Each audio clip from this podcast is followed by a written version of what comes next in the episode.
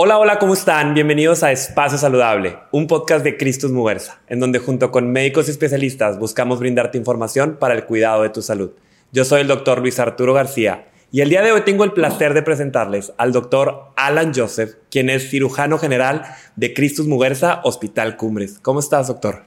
Todo excelente. Gracias, Luis, por la invitación, por estar aquí en tu espacio muy contento, muy entusiasmado por la plática que se nos viene. Lo prometido es deuda, creo que lo habíamos platicado y te había invitado en otras ocasiones y se nos dio, ¿no? Ya, hasta que se nos hizo. Ya estamos por acá, exactamente, y creo que vamos a tocar un tema bastante interesante para todo el público en general.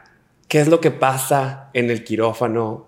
¿Qué es lo que un cirujano general atiende? ¿Cuáles son esos pues esos mitos, esas realidades de lo que ocurre en un, quirófano, cuándo me debo acercar a un cirujano general, etcétera. Y, por ahí quiero empezar, ¿cómo ves? No, pues me parece perfecto. Vamos a platicar un poquito de, todo un poco, como dicen. Así es. Y quisiera empezar a que le expliques a la gente cuáles son, cuáles son esas patologías que un cirujano general atiende. Fíjate que es una pregunta bien importante y te voy a decir por qué. Hasta hace seis meses, mi abuelita me preguntó, mi hijo, tengo una comadre que tuvo un accidente y se rompió un par de huesos, te la voy a mandar para que la revises y le haga cirugía. Y le dije, abuelita, pues es que eso yo no es lo que hago, no es mi tipo de cirugía, porque a veces asociamos la palabra cirugía general con todos los tipos de cirugías. Mi tía, oye, pues una comadre sí que hace unos arreglitos, una lipoescultura, te la va a mandar para que le hagas tú la cirugía. Pues tampoco va por ahí. Así que la forma más sencilla de explicar lo que hacemos es platicarles qué es lo, las enfermedades que más comúnmente vemos. Vemos enfermedades de vesícula biliar, enfermedades de hernias, enfermedades intestinales como apendicitis aguda, divertículos, hernias que causan reflujo, problemas de hemorroides. Es una gama bastante amplia, ¿no? Por ejemplo, no sé si sabían hace dos, tres años operaron al Papa Francisco. Operaron al Papa Francisco de una cirugía de divertículos. Ok. Y hace un año lo operaron de una hernia en la cicatriz. Ok. Así que esas cirugías las hizo un cirujano general. Eso sí te toca a ti. Es correcto. Si el Papa Francisco hubiera llegado a nuestros hospitales, nosotros hubiéramos sido los encargados de esas cirugías. Creo que haces una muy bonita aclaración. O sea, no todos los profesionales que entran a quirófano atienden lo mismo, ¿no? O resuelven lo mismo. Para eso hay diferentes especialidades, traumatología y ortopedia, ginecología y obstetricia, cirugía general, entre otras, ¿no? Pero creo que aquí haces eh, un hincapié muy interesante. No todo lo que entra a quirófano lo atiende un cirujano general atiende ciertas cosas. Y creo que las, las patologías, como bien lo mencionabas, estas patologías eh, que mencionabas ahorita, empiezan con un dolor abdominal, ¿no? Es lo más frecuente. Ok. De hecho, muchas veces nos consideramos como especialistas en el dolor abdominal o comúnmente llamado el dolor de panza. Ok. Nos volvemos expertos en andar palpando, que es revisando o tocando todas las panzas para determinar la causa del dolor. Muy bien. Muchas veces nos preguntan, doctor, pues tengo un dolor de panza, ¿qué medicamento me tomo? ¿Qué estudio me hago? Y un dolor de panza es una variedad infinita de enfermedades. Puede ser un dolor de panza por una hernia, un dolor de panza por una infección estomacal, un dolor de panza por unos divertículos, un dolor de panza por una colitis. Total, hay una infinidad de cosas, ¿verdad? Y yo siempre digo, pues no es lo mismo si te voy a dar un tratamiento para un dolor de panza que es por gastritis o si tienes un dolor de panza por una apendicitis aguda. Okay. En una son medicamentos, en otra te tengo que operar de urgencia, así que siempre la recomendación es dolor de panza, ve a consultar. Ve con tu médico de cabecera, ve con tu cirujano de confianza, ve con tu gastroenterólogo, una revisión para ver por qué tienes ese dolor de panza, ese dolor de abdomen y poder darte el tratamiento adecuado. Muy bien. Y en estas, porque ya lo hemos repetido pues desde, el inicio de la conversación, si pudiéramos encasillar como las diferencias en el sentir, o sea, en ese, en ese dolor abdominal y poder orientarlo a estas patologías que mencionabas, ¿qué, tips o qué, o qué datos le podrías dar al, al público que nos está escuchando para poder decir, ok, tengo un dolor abdominal, pero, oye, sabes que si, si el dolor es de este tipo, es en esta zona, es más, me acerca más a que mi, estoy teniendo problemas con mi apéndice. O que estoy teniendo problemas con la vesícula. O que puede ser algo como lo que mencionabas, ya sea un pólipo, eh, diverticulitis, etc. ¿Cómo, podríamos así, pues resumirlo, tal vez el ABC del dolor abdominal, cómo lo podríamos llevar? Ya. Eh, pues hay como varias etapas. Primera etapa, cualquier dolor abdominal yo recomiendo que vayan al médico. Muy bien. No se automediquen, no le pregunten a la vecina, a la comadre. Ve con el médico, sal de dudas, ten un tratamiento adecuado. Número uno. Número dos. En términos muy generales, hay unos datos, unas banderas rojas, datos de alarma, el cual nos indican que probablemente tu dolor abdominal requiere que vayas al hospital. Muy bien. ¿Cuáles son estos? Que tu dolor abdominal se acompañe de fiebre, por ejemplo, que tengas náusea y vómito que no te permita alimentarte, hidratarte, tomarte los medicamentos, que sea un dolor muy intenso, que generalmente va de menos a más. Esos son datos que nos hablan de que requieres una atención especializada y que nos la jugamos a descartar que no requiera hacer una cirugía. Muy bien. Y luego nos vamos al tercer nivel, que eso ya es un poquito más específico. Por ejemplo, de lo que más vemos, un dolor localizado en la parte superior del lado derecho, aquí abajito de las costillas, ahí se encuentra la vesícula biliar. Y es un dolor que empieza, que es como un cólico, da muy fuerte, muy fuerte, luego como que se calma un poquito. Cuando el dolor está fuerte, da muchas ganas de, vomitar, hasta te pones pálido, te empiezas a sudar, frío. Y importante, la vesícula funciona cuando uno come principalmente grasas, así que hay una relación importante entre que doctor, pues me comí unos taquitos de barbacoa, la carne asada, este, el pozole, el menudo. O comí mucho o la comida fue bastante y empieza ese dolorcito a molestar, ¿no? Nuestros días ocupados del mes son el 26, 27, 28 y pasando el año nuevo. Ahí sí le hablan a un cirujano general. Vienen todos ya con la vesícula inflamada porque pues son las fechas donde uno se deja caer, como dicen, y comer a libre demanda. Así que nos da mucho, mucho trabajo. Este, pero sí, es por, por, la relación importante que hay con la, con la comida de grasa específicamente. Okay. Ahora, un dolor que da ahí mismo, pero en la parte de abajo, ahí se encuentra el apéndice. Okay. Y es un dolor que empieza poquito, que uno dice, ah, es una colitis, pero van pasando las horas, se va haciendo cada vez más fuerte, náusea, vómito, se le quita el hambre al paciente, empieza con fiebre, eso nos prende datos. ¿Poquito de distensión o no? poquito, sí, claro, porque el intestino deja de funcionar un poquito y es algo que aparece muy rápido, muy, muy rápido. No es como que, oye, llevo meses batallando con esto. No, y esa es otra... Esa Lo digo por experiencia propia. Me pasó en el año 2017 fui paciente en, en Cristus Mujerza también para una apendicectomía. y, y, así pasó, ¿no? O sea, en, en, un, en, el transcurso de un día el dolor empezó, empezó, empezó no se fue, no se iba y no podía comer y demás. Y bueno, diferentes estudios eh, que me hicieron, que a eso es donde es la siguiente pregunta que te quiero hacer. ¿Cuáles serían esos estudios? Ok, me duele. Me duele, me duele, me duele y tal vez me puedo aguantar. Me puedo aguantar un día, dos días, ¿no?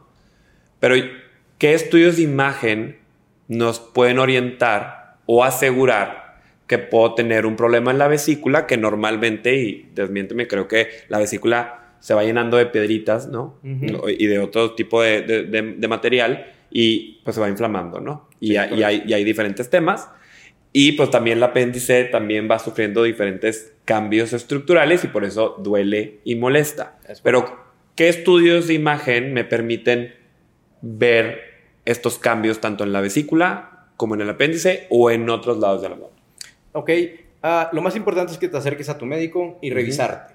Porque ya con la simple revisión nos damos una idea muy clara de qué es lo que puede estar pasando y ya utilizamos, como bien dices, métodos de imagen o exámenes de sangre para confirmar el diagnóstico. Que cada enfermedad tiene sus estudios específicos, es como un traje hecho a la medida. Okay. Si vienes por un problema de vesícula biliar, que determinemos en urgencias, oye, esto puede ser un problema de vesícula, lo que te pedíamos son exámenes de sangre para ver cómo está la vesícula, cómo está el hígado, cómo están las bilis, eh, y pediríamos un ultrasonido. Que es como el de las pacientes embarazadas. Ok. Si tienes un problema del apéndice o sospechamos del apéndice, muchas veces podemos hacer un ultrasonido o podemos hacer una tomografía, Muy bien. ¿verdad? Es dependiendo de, la enfermedad, pero lo más importante es que te acerques a tu, a tu médico. Muy bien. Ok, doctor, vamos, vamos, vámonos Por partes. eh, por partes o, o re- recapitulando. Ya, ya dijimos las diferencias de dónde se puede localizar el dolor, cuáles son esos síntomas, cuáles son esos signos o síntomas que puedo presentar. Mencionabas fiebre, vómito, el dolor constante, punzante y demás. En los estudios de imagen, ya me confirmaron.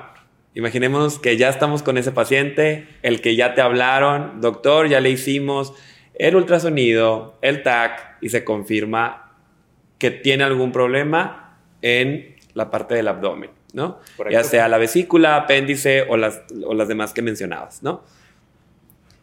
¿Qué sigue? Normalmente, pues todo el mundo se asusta, ¿no? O sea, todo el mundo se asusta, cirugía, ¿qué va a pasar? O sea, normalmente en tu día a día, ¿qué pasa con ese paciente de urgencias Ajá. que tú vas a programar de urgencia? Porque mencionarle a todas las gentes, eh, a toda la gente que nos está escuchando, estas dos patologías, tanto apéndice como vesícula, se operan en ese momento, ¿no? ¿Verdad? Cuando se detecta la- el problema, no es como que nos podemos esperar. Es ¿cierto? correcto. En la Ok. mayor parte de las Entonces, ¿qué, qué sucede? ¿Qué sucede después de ahí? Cuéntame cómo preparamos al paciente o, o qué pueden esperar los pacientes al estar en una cirugía contigo.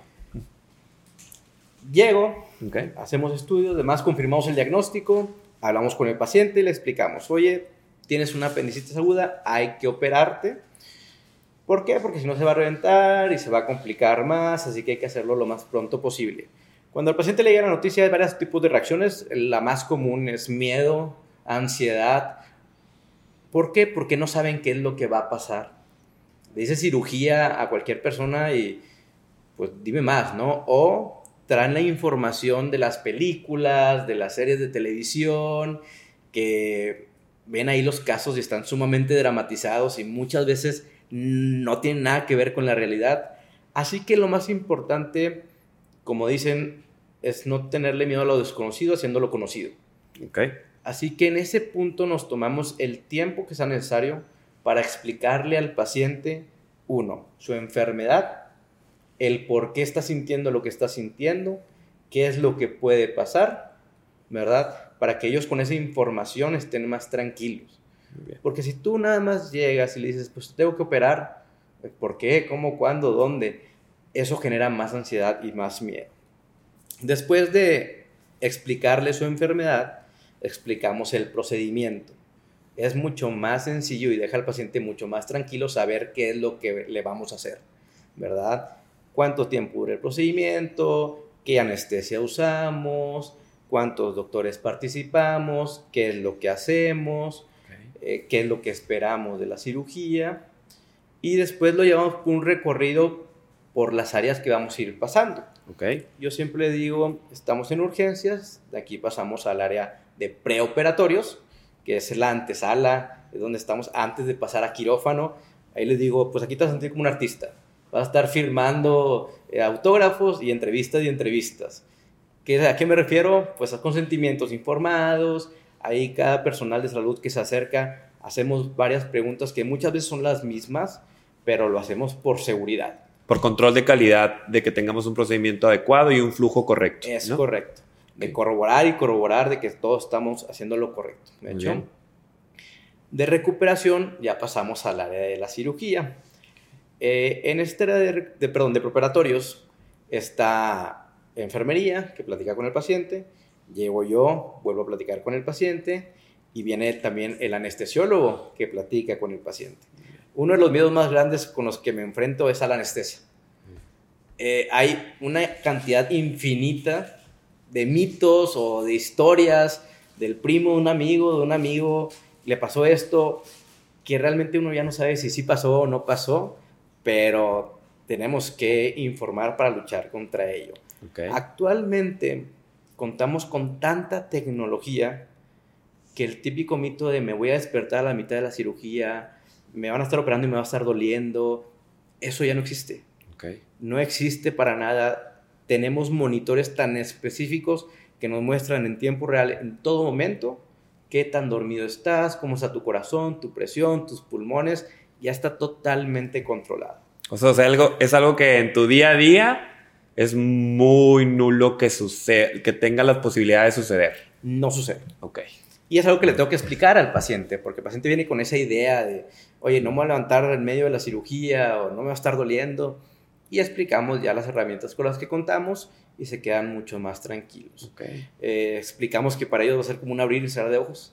Okay. Y muchas veces así me dicen, hay un antes y un después ya que se operan. El antes que es el miedo, la qué va a pasar y el después donde se dan cuenta que todo pasó acorde a como le fuimos explicando y dice, no, pues la verdad es que, ¿cuál miedo? ¿Cuál ¿verdad? miedo? Resolvieron mi problema. Eh, me quitaron el dolor.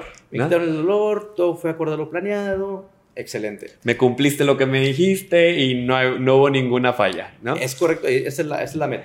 Una de las preguntas que te quisiera hacer, que creo que eh, va encaminado a una palabra que se acompaña de estas, de estas patologías o de estas cirugías que estoy seguro que las realizas día con día, que es la palabra laparoscopía.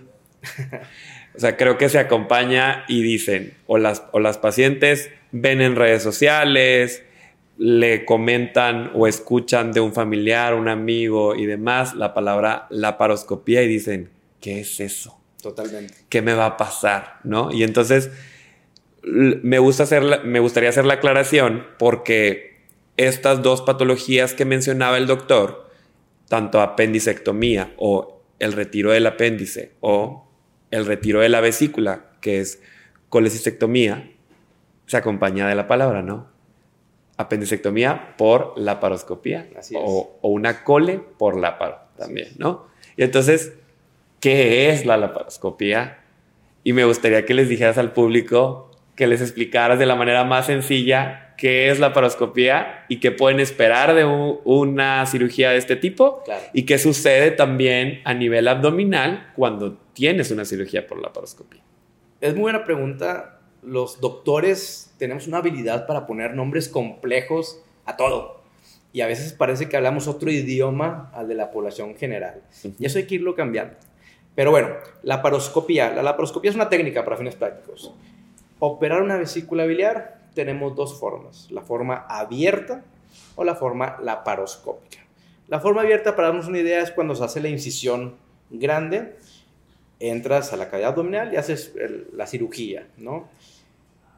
La laparoscopía, la laparoscopía básicamente es, hacemos incisiones muy pequeñas, de medio centímetro y un centímetro, que para que te des una idea, pues es esto. A través de estas incisiones introducimos unos objetos que se llaman trócares, y estos trócares nos permiten un acceso por medio de pinzas para trabajar. Metemos una camarita, un par de pincitas, y por este medio hacemos la extracción de la vesícula, del apéndice, de los divertículos, reparamos hernias, todo se puede hacer por medio de la laparoscopía. A mí me gustaría hacer, me gustaría hacer un, un hincapié. Sí. Creo que nos estamos concentrando tal vez en dos patologías, pero esto que mencionabas es importante. No nada más esas dos se hacen por laparoscopía. Muchas cirugías, tanto de tu rama como de otras ramas, se pueden hacer por laparoscopía. Totalmente. Actualmente la realidad de las cosas es que en cuanto a enfermedades de dolor abdominal, arriba del 90-95% la resolvemos por laparoscopía. Que esto, eh, a toda la gente que nos está escuchando, pues reduce también lo que mencionaba el doctor, ¿no? O sea, cirugía abierta, más una posible, te da una posibilidad de complicaciones mayores cuando estamos hablando de una cirugía pues que lleva una incisión más grande, tiempos de recuperación, etcétera, ¿no? Creo que hay también ventajas de la parte de la paroscopía. ¿no? Totalmente. El por qué hemos ido cambiando, o más que cambiando, evolucionando, es precisamente por esas ventajas que tenemos. Al hacer ediciones más pequeñas, la recuperación es prácticamente inmediata. Tú al día siguiente ya te estás levantando de la cama, te estás moviendo, estás haciendo tus actividades diarias. Obviamente te acaban de operar, ¿verdad? Pero lo puedes hacer. Eh, al tener una incisión muy pequeña, el riesgo de infección es mucho menor, el dolor es menor y todo esto nos ayuda tanto para que al paciente le vaya bien y al médico le vaya bien. Así que es una técnica que ha resultado ser mejor en esos aspectos y por eso la utilizamos. Muy bien. Yo, algo que les quisiera contar y, me puedes desmentir a ver, si, si lo viví bien o lo viví mal, pero cuando me hicieron a mí la cirugía por la paroscopía, pues salí, salí distendido, ¿no? De la, de la cirugía. Sale, sales con el estómago o como bien lo mencionas, con la panza inflamada, ¿no? Correcto. Y entonces, pues uno se asusta, ¿no? Y dice, esta inflamación, ¿cuándo se va a quitar?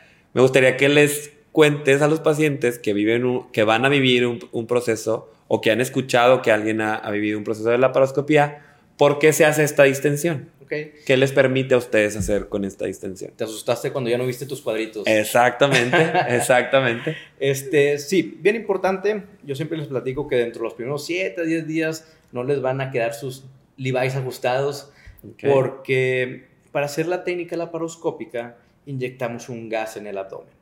Ese gas permite hacer un espacio por el cual vamos a poder trabajar. Okay. Ese gas lo extraemos en su mayor parte al terminar la cirugía, pero siempre queda ahí un porcentaje mínimo que es lo que hace que nos sintamos distendidos, okay. embarados, ¿verdad? Durante esos días. ¿Qué va a pasar con ese gas? Ese gas se absorbe solito. Se va a absorber solito en la sangre, no hay que hacer nada más que mantenernos activos y una vez que se absorba, vamos a regresar con nuestro abdomen plano y nuestros cuadritos de siempre. Para presumirlo. Es correcto. Oye, y esta parte, yo también quisiera preguntarte, en cualquier cirugía eh, abdominal, ¿hay una afectación en el tracto gastrointestinal? O sea, que tal vez por una cirugía de láparo me vaya a tardar o vaya a tener complicaciones, pues para hacer, ir al baño y demás. ¿Hay, hay alguna relación o, es, o puede ser que en ciertos casos solo, solo aparezca? Eh, sí, digo, depende del tipo de enfermedad totalmente. Por ejemplo, el apéndice es una parte del intestino, así que trabajamos directamente en el, en el, intestino como tal. La vesícula, pues no. Las hernias, nada que ver, ¿verdad? Así que depende mucho de cada, de cada enfermedad. Muy bien. Y ahorita platicabas de que en la laparoscopía haces unas incisiones pequeñas, ¿no? Pero luego también la gente pues sale, ¿no? sales de la cirugía y, ves los diferentes parches y de esas pequeñas heridas. Me gustaría que les aclararas al público en cuánto tiempo tú retiras estos puntos, cuáles se caen solitos, o sea, cuáles serían estos aspectos post cirugía que deben de estar tranquilos, que un profesional como tú los tiene bien medidos y que no van a tener ningún problema. Eh, otra de las ventajas de la laparoscopía es que los cuidados en casa son muy, muy, muy sencillos. Nos vamos a casa con un par de heridas milimétricas, traemos un parchecito. Ese parchito se va a caer solito con los baños en regadera. Solo hay que lavar con agua y jabón, nada extraordinario, y mucho menos jabón sote ni nada por ese estilo. Ponemos unos, unas suturas o unos puntos especiales que van por abajo de la piel. Así que estas suturas no se ven. Esta tiene la capacidad de absorberse solita o desaparecer solita. Así que no hay que quitar puntos tampoco. Así que básicamente lo vemos en la consulta en los próximos 7 a 10 días. Revisamos que todo vaya en orden con la cicatrización de las heridas. A veces quitamos ahí los parchecitos y listo. Muy bien. Y, y, y hablando de, ahorita ya platicábamos de, ya entró a cirugía, ya salió, ya explicamos qué podemos esperar post cirugía. Normalmente este tipo de procedimientos eh, que realizas, Alan, requieren un, seguimiento por parte tuya? O sea, ¿los ves continuamente o tienes la cirugía, los ves tiempo después y ya, y ya no necesitan ningún tipo de control? ¿O qué recomendaciones nos puedes dar en esa parte? Claro. Eh, digo, una vez que operamos un paciente, se vuelve parte como de tu familia. Okay. Así que hasta te vuelves un médico de confianza y de cabecera y muchas veces ya hasta nos preguntan por otras cosas que no manejamos nosotros, pero bueno, lo referimos con nuestros médicos especialistas de confianza, ¿no? Así que realmente lo vemos toda la vida. Okay. Lo más importante, por así decirlo, para la cirugía en específico es verlos a la semana y a lo mejor otra consulta más para, para ver que todo vaya en orden con la cirugía, para platicarles qué es normal sentir, qué no es normal sentir y hacer modificaciones en cosas muy específicas para que todo vaya en orden. Por ejemplo, cuando quitamos la vesícula biliar, La vesícula biliar funciona para digerir las grasas. Así que recomendamos que en un periodo de tiempo le bajemos un poquito al consumo de grasas, ¿verdad? Para que todo siga cicatrizando y evolucionando de forma adecuada. Con el apéndice, igual, quitamos el apéndice, recomendamos evitar ciertos alimentos mientras cicatriza el intestino para prevenir que no se vaya a abrir, por ejemplo, esa, esa cicatriz. Pasa el periodo de recuperación, que generalmente es de un mes, dos meses, tres meses, y algo bien importante saber, que no sé cómo te ha pasado a ti, muchas veces se asustan, me van a quitar el apéndice, ¿qué va a pasar conmigo? Ya no voy a comer igual, ya no voy a trabajar igual, me voy a poder mover. Voy a Puedes hacer todo, ¿eh? es correcto. Es importante explicarle al paciente que, por ejemplo, hablando del apéndice, lo quitamos y tu vida va a seguir como normalmente es. Ok. ¿Verdad? Con la vesícula igual. El cuerpo es tan maravilloso que se adapta a no tener vesícula, así que pasando el periodo de recuperación vas a poder seguir como normalmente lo hacías. Okay. Este, depende de cada enfermedad, obviamente. Cuando tratamos una hernia, por ejemplo, una hernia en el ingle, tratamos la hernia, damos ciertas recomendaciones con ejercicios mientras el cuerpo cicatriza y posterior a esto, adelante, puedes cargar elefantes si tú gustas. Muy bien. Ahí sí, digo, tocas una siguiente patología que me gustaría abordar de manera muy breve, que son las hernias, porque creo que todo el mundo conocemos a alguien, a un conocido, que cargó algo muy pesado o por su estilo de vida o, trabajo y demás, eh, tuvo alguna hernia. Y tengo por ahí el conocimiento de que algunas hernias se operan otras no, y hay unas que te pueden provocar ciertas complicaciones que entras a quirófano de, una, de, un punto, de un punto de vista o de una manera urgente, ¿no? Entonces, ¿qué, qué, en qué ¿de qué manera podrías resumir la parte de las hernias, ¿no? ¿Qué hacer cuando tenemos una hernia? Este, bien, ¿qué es una hernia? Imagínate que aquí en este cuarto de cuatro paredes estamos adentro del abdomen tú eres el intestino, yo soy el hígado, la mesa es el vaso y todo está junto con pegado, está apachurrado. Tiende a salir. No se sale nada más porque las cuatro paredes están cerradas y están manteniéndonos adentro. Ok. Una hernia es como si yo abro una puerta.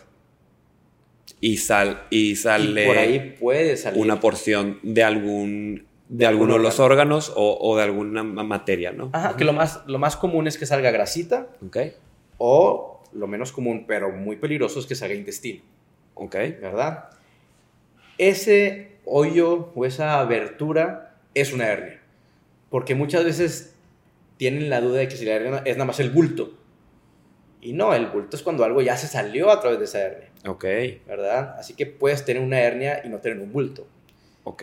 Que esas son las etapas tempranas que es idealmente cuando se tienen que tratar. Que digamos, abrir esta puerta es como si alguno de nuestros músculos del abdomen, recordemos, atendemos un dolor abdominal, no nada más del abdomen, sino en diferentes áreas. Ahorita yo quisiera que cuáles serían como esas, esos lugares en donde podríamos tener una hernia, pero es, se distienden, ¿no? Entonces se abren un poquito los músculos y sale, sale algo que se produce en una hernia, ¿no? sí, sí, sí. Eh, las más comunes que escuchamos son hernias en el ombligo o hernias en las ingles porque ahí tenemos áreas de debilidad natural. En el ombligo, si bien recuerdan, cuando nacieron tenían un cordón umbilical, se cae, tienes una hernia natural, que las mayorías se cierran dentro de los primeros cinco años de vida.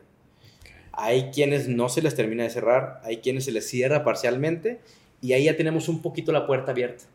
Ya. ¿Qué es lo que sucede? Con el paso de los años y en pacientes que hagan mucho esfuerzo en el abdomen por alguna razón, esta puerta se va abriendo cada vez más. Esto puede ser tanto en pacientes que hacen mucho deporte y cargan mucho peso, fisicoculturistas, por ejemplo. Puede ser en pacientes con estreñimiento, que requieren estar pujando constantemente. Puede ser en pacientes que alguna enfermedad pulmonar o los que fuman tosen mucho y esos son aumentos de la presión del abdomen que hace que esa puerta se vaya abriendo cada vez más y más rápido. Una vez que se abre lo suficiente como para que por ahí protruya algo, ya empieza el problema, ¿verdad? Eh, ya sea a nivel del ombligo o en el nivel de las ingles. Y como bien platica, sí, es una abertura de una capa de la pared abdominal que se llama fascia. Esta capita se abre y por ahí aprovecha el intestino o la y para hacer sus caminos. Sí, sí. ¿Y por qué es importante atenderlo? Pues bueno, uno para evitar complicaciones. Una vez que por ahí sale el intestino, el intestino se puede morir, como quien dice, o se puede perforar, se puede abrir. Y esto es bastante, bastante peligroso y pone en riesgo la vida. Así que lo ideal es no llegar a ese punto.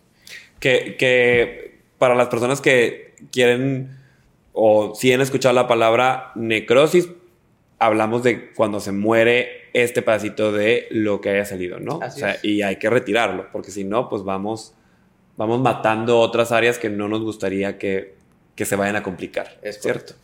Muy bien. Eh, ¿Alguna otra? Ahora me quiero pasar en, en tu día a día, Alan.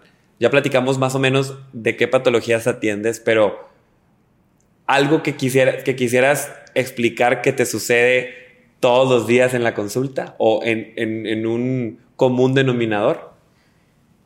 Lo que más encuentro en la consulta es los remedios. Los remedios. Eh, entiendo totalmente cuando tenemos alguna enfermedad, a nadie le gusta irse a operar. Eso me queda bastante claro.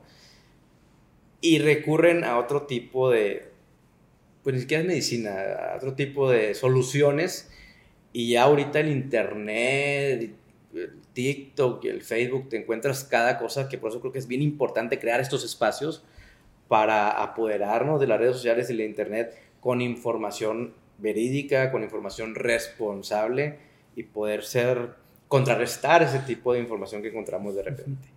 Así que lo que más frecuentemente escucho es, por ejemplo, vesícula biliar.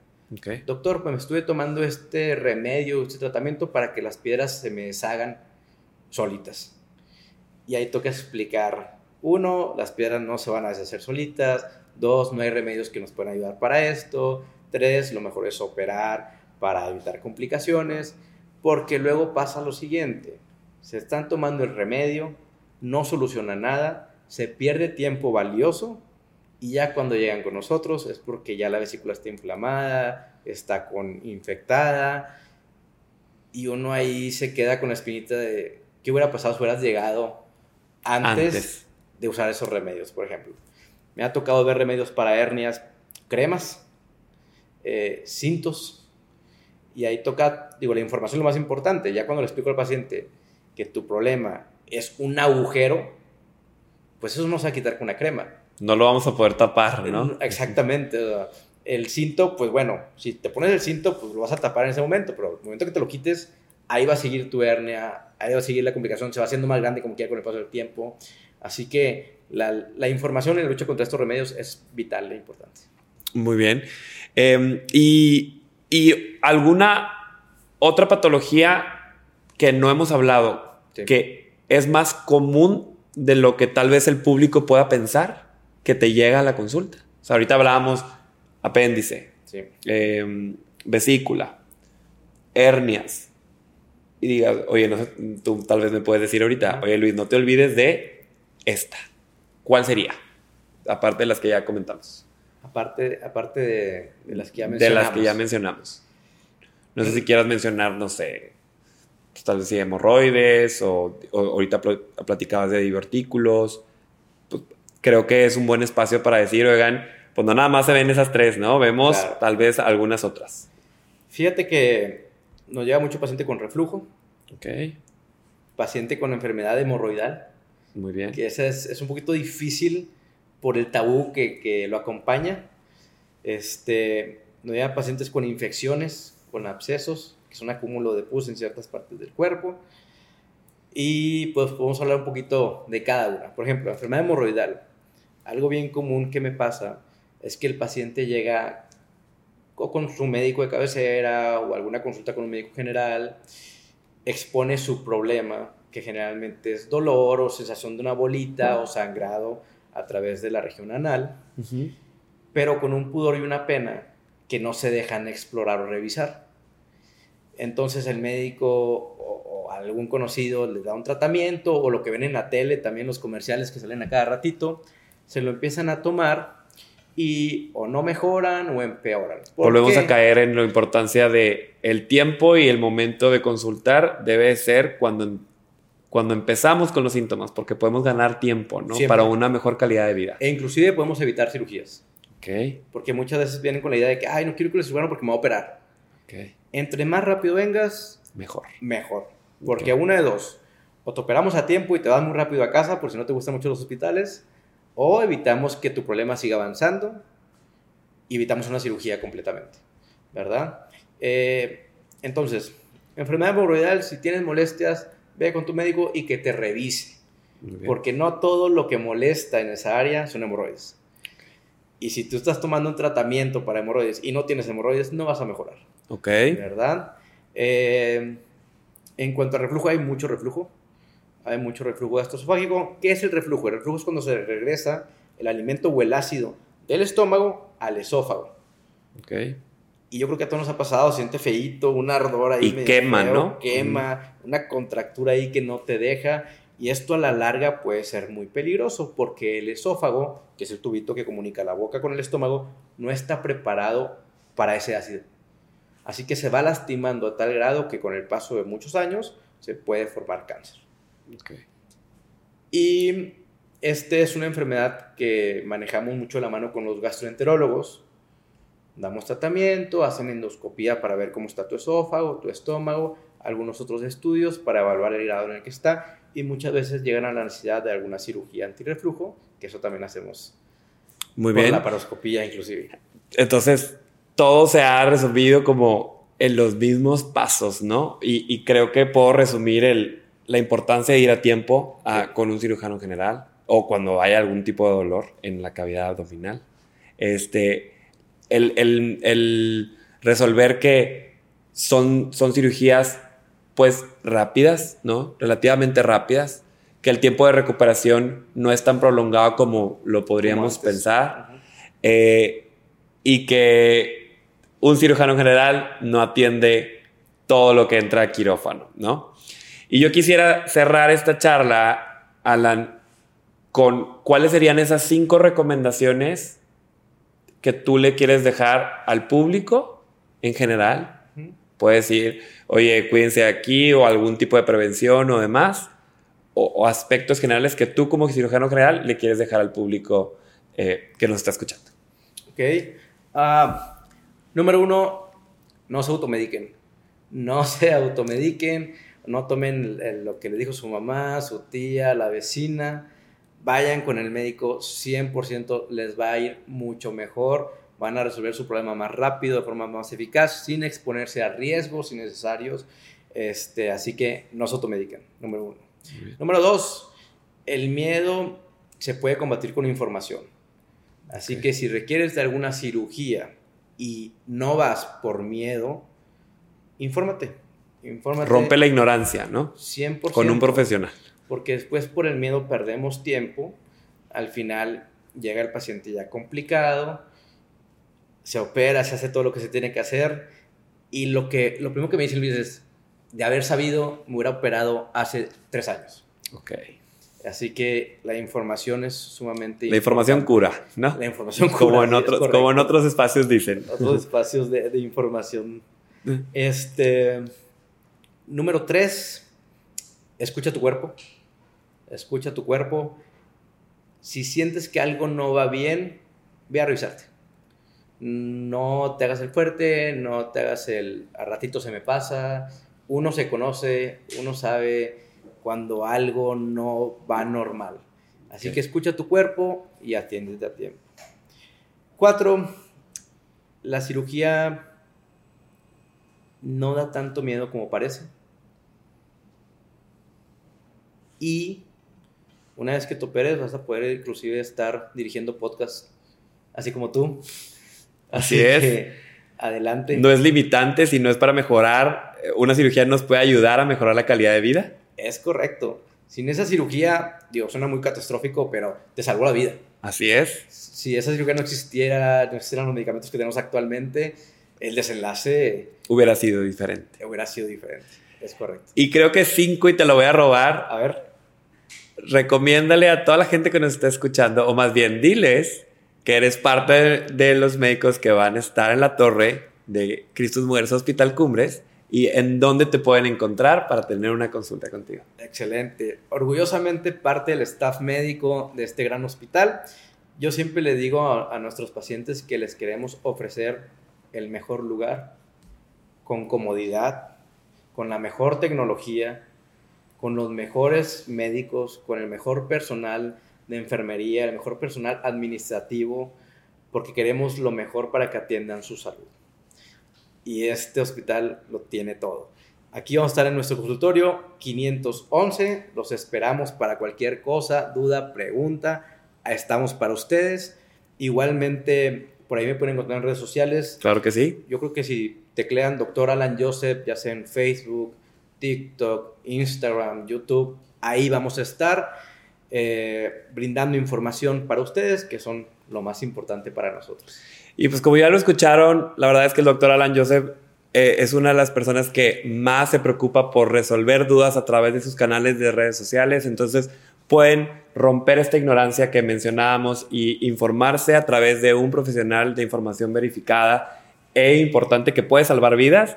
Entonces, eh, síganlo en sus redes sociales. Y pues nos vemos, nos vemos en el próximo eh, episodio de Espacio Saludable. Fue un gusto platicar contigo, Doc. Eh, y pues esperarlos, que no se pierdan nuestros próximos episodios en Espacio Saludable. Muchas gracias y nos vemos en el próximo. Hasta luego.